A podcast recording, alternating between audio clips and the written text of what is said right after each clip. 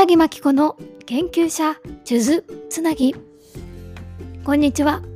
エピソードの42回目。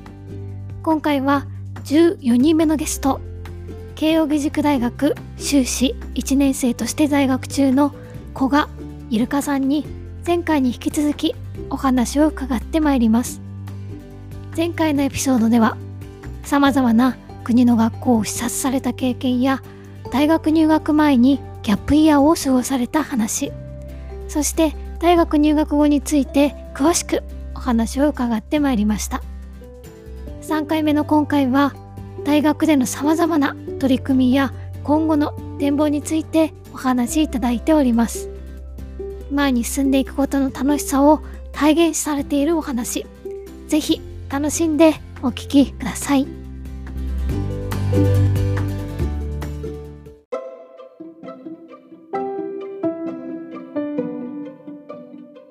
ほどおっしゃってくださいその家を作るプロジェクトですとか大学ではどのようなことに取り組まれたかについてい。くつか代表的なものを挙げて、あの詳しくお伺いできればと思うんですがいかがでしょう？そうですね。あの、まあ、特に代表的なのがさっき家の活動っておっしゃってもらったその Habitat for Humanity というあの、まあ、国際 NGO 団体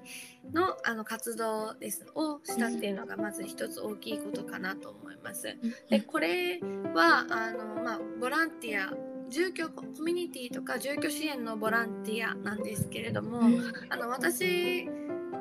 それこそそれこそずっと教育に携わってたというか教育に興味を持ってきてたのであの、まあ、なんでその突然国際ボランティアだっていう話になると思うんですけどここにはあの大きい理由がありましてこの高校生の時のそのシンポジウムの登壇の話がさっきあったと思うんですが、まあ、その登壇とかを話する中であの一人のあの話を聞いてくださってた方が私のところにやってきてその日本の教育に着目してる私に対してその途上国とかってそもそも教育すらままならない中で、うん、あのなんでこう日本はそれこそ識字率も高いですしあのある程度いい教育受けられているのになんでこう日本の教育ばっかり着目しているんだっていうふうなことを言われまして。うんやっぱりそれでもこう主体的な学びに関してまだまだ教育あの日本の教育ってそんなにうまくいってないと私は考えてたので、だからそうそう日本がいいんだっていうのは思っていたんですがただその途上国ってそんなにこう私行ったことのない国だったのでなんかこうまあ何でしょうあの途上国とかにも興味持っていかなきゃいけないなっていうのはすごく感じてたんですよね。ただまあ、貧困問題とか、まあ、そういう暗い話がこう途上国にはつきまとうと思うんですけれども、うん、それにすごくこうあまりこう興味を持て持てないって言ったらちょっと言い方違うんですけど、うん、重い気持ちになってしまうところを自分のあの裸に合わないというかなんかこう自分は恵まれてるから恵まれてる人のこと考えなきゃいけないっていう感じがしちゃって、うん、あのそういうふうな思ってはないんですけどなんかまあ、しそのそういう活動されている方は別に自分が恵まれてるからやってあげようって思ってるないと思うんですけど、うん、なんかそういう上から目線のような感じが私はして、うん、なんかここ興味を持てないなと思っていたんですよね。うん、あの小学校の時に家を作っていた経験があってやっぱりその家づくりとかで生まれるあの絆とかあのその達成感とかっていうのがやっぱり大好きだったのでそういう好きなことからあの少しずつ興味を持つことってできないかなというふうに思ったことをきっかけにじゃああの家を作るボランティアがあるっていうのをあの知ったのでそこから途上国の教育とか途上国の現状っていうのに視点を向けていこうっていうのを思って、あのまあ、大学の4年間だけでもあのそういったこともやってみようっていうふうに思ってあの始めました。なるほどそのシンポジウムや発表された時に言われた言葉をきっかけに実際に行動として始められたんですね。はい、なるほど実際にその活動として行った内容っていうのはどういったことだったんでしょうか？うね、あのまああの大学 Habitat for Humanity の学生の支部っていうのはあの、まあ、40大学ぐらい全国の40大学くらいに支部が、まあ、あるんですけれどもあの、まあ、その中の一つをまず自分が立ち上げて代表としてメンバーを集めてでそのメンバーであの街頭募金の活動をしたりだとか、あとはあの実際長期休みを利用して実際に現地あの私がいたのはフィリピンとかカンボジアとかインドネシアとかなんですけどに行って家を建てるっていうような活動をしていましたでその行っていく中で実際に学校とかも見させてもらったりだとかをする時間とかも作って自分たちでこうコーディネートしていくのに作ってあの見見させてもらったりとかっていうこともしてました。なるほど実際に現地に行かれたですね。そうですそうです。あそそこで得た印象っていうのはいかがでしたか？ご自身が想像していたあの環境と実際にこう受けた印象の環境っていうのは少し違ったりしましたか？そうですね。なんかこう Habitat for Humanity で訪れたその現地の子たちとか子供触れ合った子供たちっていうのはやっぱりこう学校とかにはそういったいけてるような子たちではないんですけどすごくこう目がキラキラしていてあの楽しそうにしているところはあのなんて言うんですかね目の当たりにしました、うん、ただその住居支援っていうことだったのであのその Habitat for Humanity の考え方としてはやっぱりこう学校に私たちが普段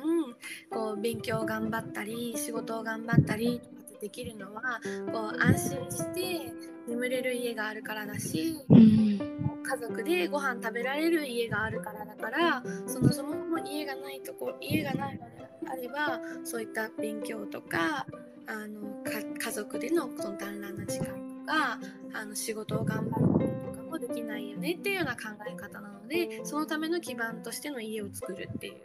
うなこととかには共感をしていたのであのそのちが子どもたちが学校にちゃんと行けるようになるためにあのかちゃんとこう家を建てようというようなことをました。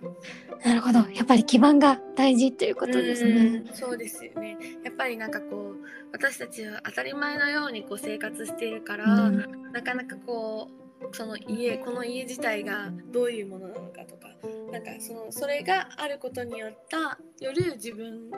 のこの普段の生活っていうのはあんまり意識しないですけどそもそも家がなかったりとかあの穴が開いててめちゃくちゃ風が出て入ってくる家だとかっていうのはとか起きたら水浸しとかっていう家とかに住んでる方がいるので、まあ、そういった人たちとこう話をしたりとかそういった家を見た時には結構衝撃的でしたね。うんなるほどでもより一層やっぱり家の重要性ですとか基盤の重要性っていうのは今お話を聞く限りでもなんか私もはなあの実際に現地にいたわけではないですけど話聞く限りでもすごく重要なんだなっていうのとても伝わってきました。そうですねやっぱりあのなんてその子たちとかそのもちろんやっぱり自分は主体的な教育とかにあの着目したいなと思っているんですけれどもそういう世界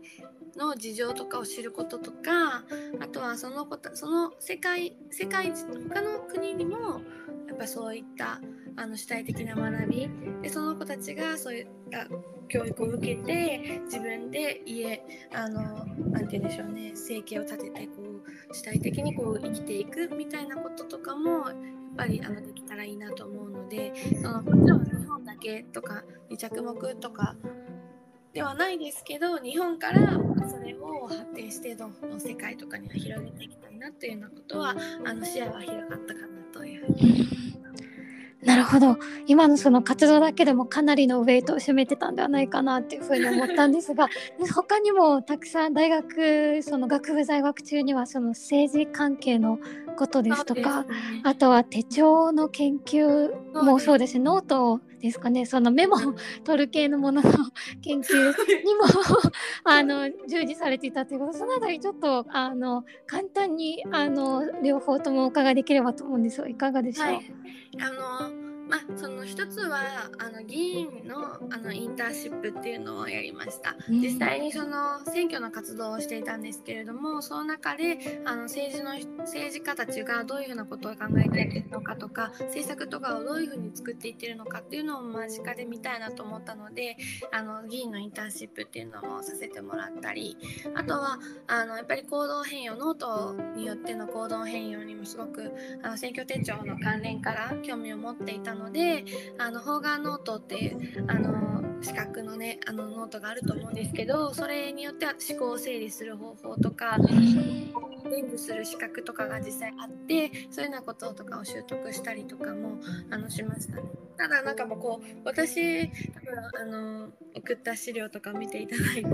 あのすごいいろんな、ね、分野の,、まあ、その活動をしているなっていうようなこととかを思っていただいたのなと思うんですけどやっぱりこう自分の一番の軸っていうのがその自分の人生を自分で切り開く人を増やすっていうところであの主体的にこう生きる人を増やしたいっていう思いがやっぱり強いのでそういうふうになるためにじゃあその主体的に考えて行動するための行動変容のノートだとかその主体的に行動するの手段の一つの政治だとか、うん、あとは手段の一つの国際あの問題とかっていうようなこととかをに取りあの着目をして活動をするっていうの大きい軸はやっぱりそこにあってあのやっぱりもちろんずっと小中と教あ小中高と教育っていうようなこととかをずっと探求していたんですけどそこから大学の期間は分野を広げようってことであの国際問題とか政治だとかあにもあと農業とかもやったりしたんですけど、うん、携わっていろんな経験をする中でさらにその教育にフォーカスしたいなってことで今後この今大学院っていうので教育に戻っているっていうようなその設計をしたんですよね。うん、なるほど。あ、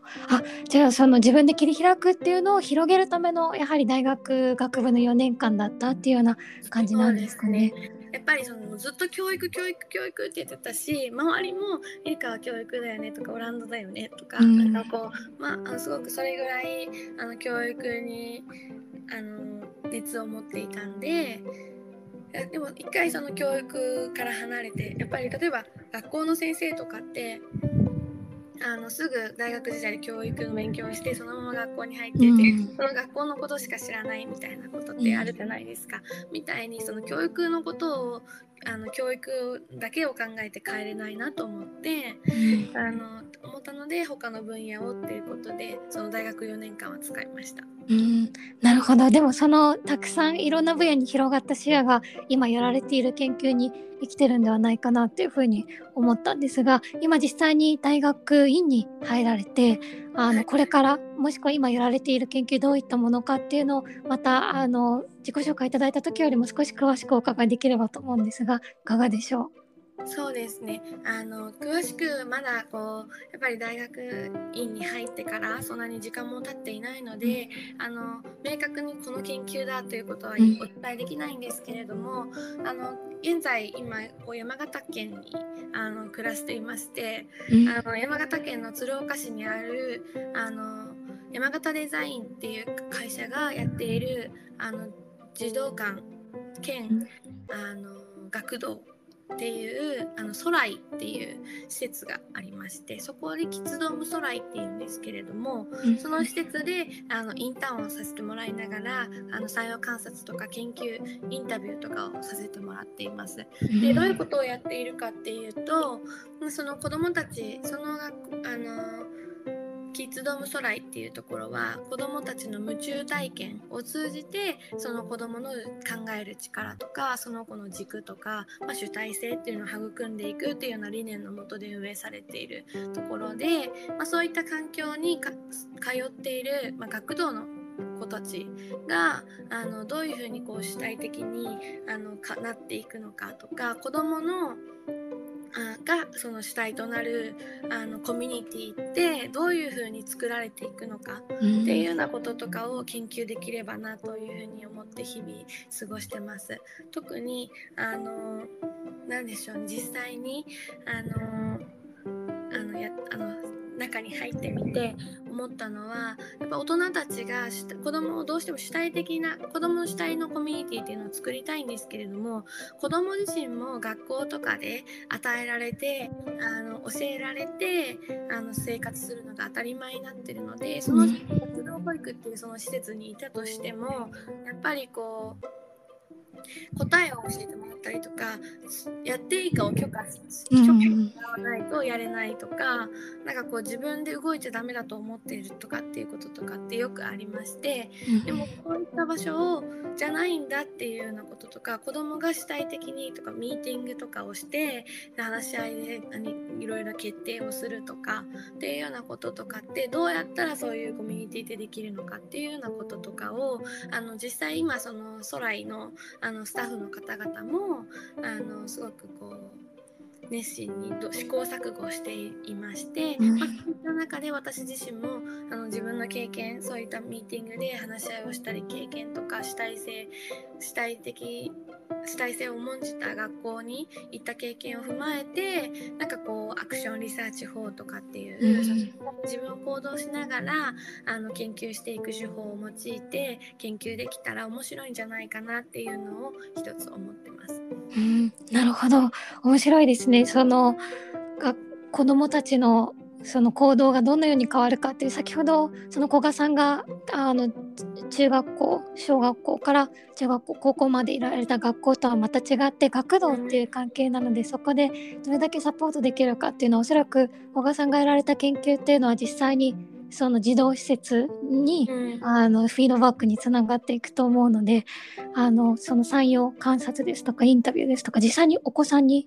実習されるんです。か子供もそうですけどあの主その運営しているあの方だったりあとは保護者の方とかにお話を聞けたらなというふうに今思っていますね。でまあやっぱりこう子供主体のコミュニティ作りっていうことのヒントが得られたらやっぱりこれからこうアクティブラーニングとかこう主体性みたいなことを子供が主体にできるコミ学びのコミュニティとかっていうのが作っていくっていうもののヒントになるのかなっていうふうに思っているのでそういうのをあのなんかこう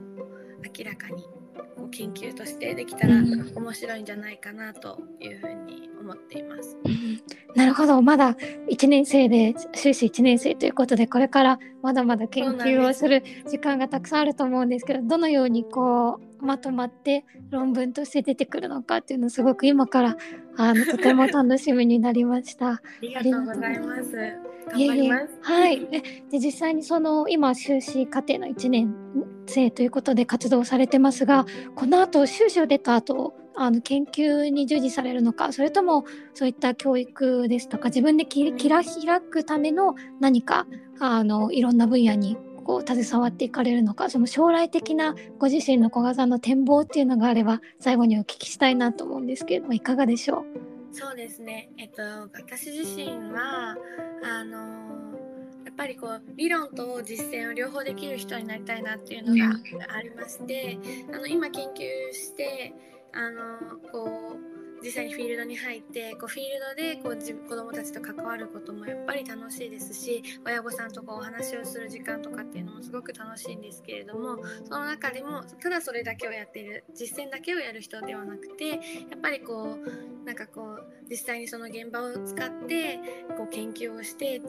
新しい知を生み出してでそれを発信していく。でそのそうすることによって自分の周りにいるその子どもたちだけじゃなくてその日本とかあとは世界の子どもたちとか世界の教育とかにもつながるようなその知を生み出すみたいなこともやりたいなというふうに思っているのでそういったことは理論と実践を両方できるようなあの、まあ、幼いさんもねとてもあの、あの自分であのお店もやりながら研究もされている方だと思うんですけど私自身もなんかこう自分でそういういた子どもの主体性に関してあの支援できるような施設か、まあ、事務所かなんかを立ち上げてあのそういった身近な人たちのサポートもしたいですしそこで研究をしてその知を発信していくっていうようなこととかも両方できる人になりたいなというふうに考えています。うん、なるほど。そうですね。あの我々研究者はなかなかその論文にはしますけれども、うん。実際にそれを社会に実装していくのが苦手な部分があるので今おっしゃったようにその実践をどういうあの実践でやるのもそうですし研究も一緒に同時並行にしていくっていうのは本当に今後の社会でより知識をこう回していくためにとても重要な取り組みだなと思うので、あの前回来ていただいた幼いさんもそうですけれどもあの古賀さんもそういった取り組みに従事をされていくんだなと思うとすごい個人的に今後もまたどのように活動されているのか楽しみになりました。ありがとうございます。ありがとうございます。はい。というわけで、えー、とここまでですね、古賀イルカさんのお話をですね、聞いてきましたが、そろそろお時間になりますので、えー、とこの辺りでお話、インタビューを終わりにしたいと思います。はい、ありがとうございます。あの本当にこれからまだまだ時間があると思うので、そのご自身がおっしゃられていた自分で切り開くっていう軸がさらにどういうふうに広がってどういうふうに研究に落とし込まれるのかっていうのはまた何か成果が出たら逐一ご連絡いただければなというふうにいします。思います。はい、ありがとうございます。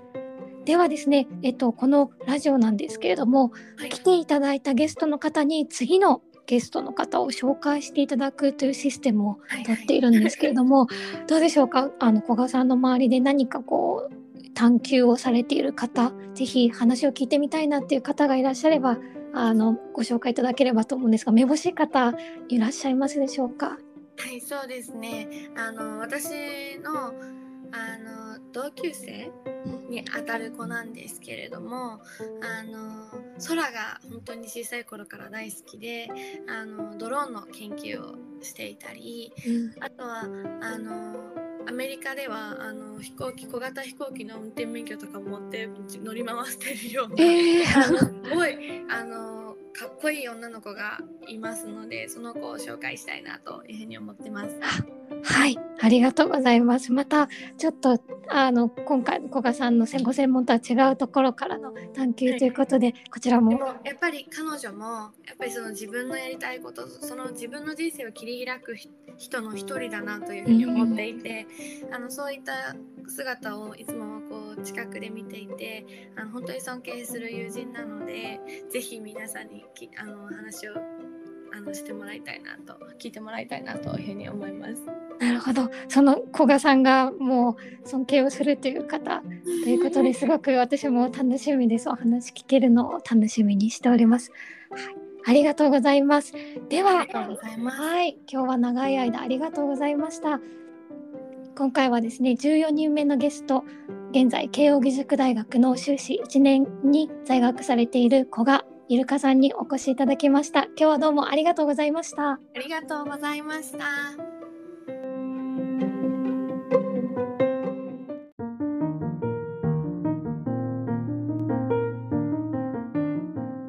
いかがだったでしょうか？慶應義塾大学修士1年生として在学中の古賀イルカさんのお話楽しんでいただけましたでしょうか？興味に向かって突き進むご様子はお話を聞いているだけでもワクワクした気分になったなと感じております。次回次の配信ですがすでに古賀さんにご紹介いただいたゲストの方とやり取りも進んでいるのですが個人的な問題で大変大変恐縮ですが原木個人の体調があまり芳しくないため少しですねラジオ更新をお休みさせていただきたいと思っております。体調が安定し次第再開できればというふうに思う次第です何かを定期的に続けることの難しさを痛感しますですがまた次回のエピソードが更新でき次第また告知ができればと思っておりますのでその際には皆様にもまたお聞きいただけると幸いです。では次回のエピソードでお会いしましょう。皆さんもどうかお体ご自愛ください。さようなら。